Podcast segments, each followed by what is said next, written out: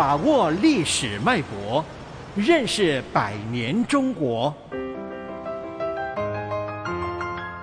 世纪长征，发现殷墟。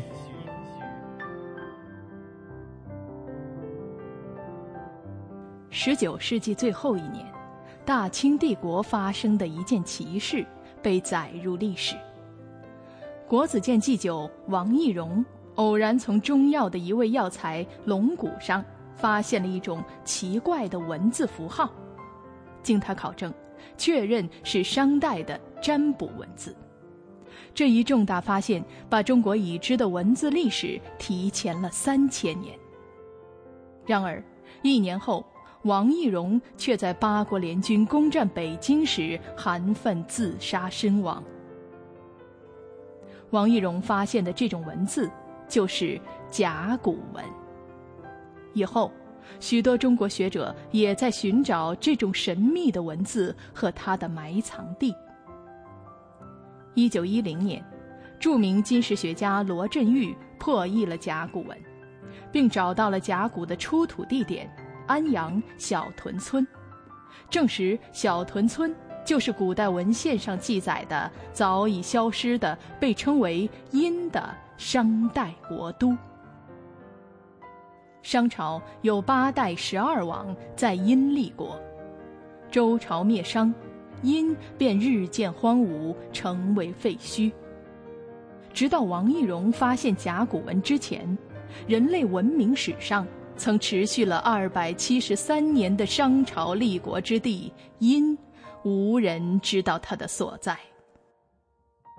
甲骨文是我国最早成熟的成系统的汉字。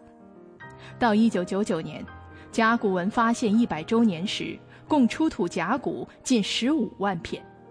经过几代学者的努力，已考试出近三分之一，成为研究商代历史的。重要依据。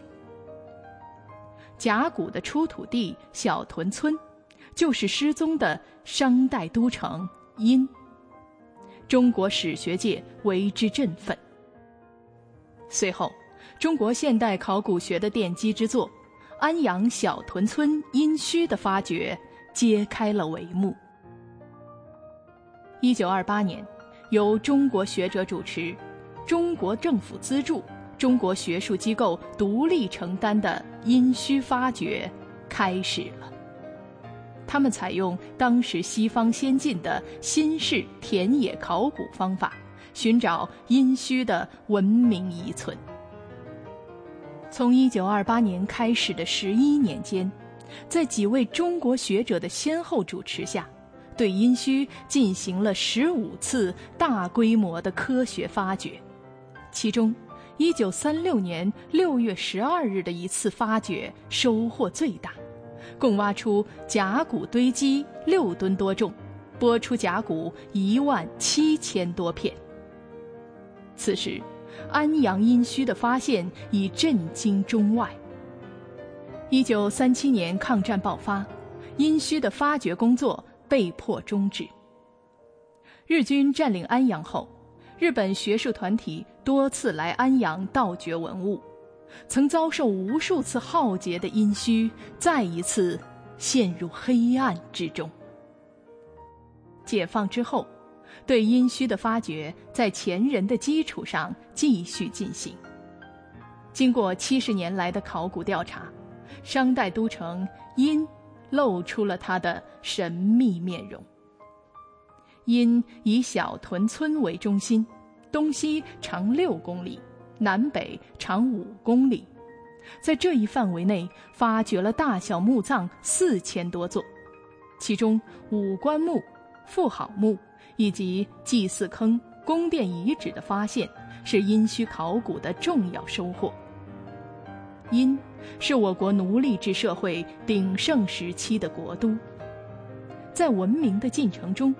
它是一段黑暗的隧道，但它也曾创造了青铜时代高度发达的文化艺术，是三千年前东方文明史上一颗曾经闪烁过夺目光辉的明珠。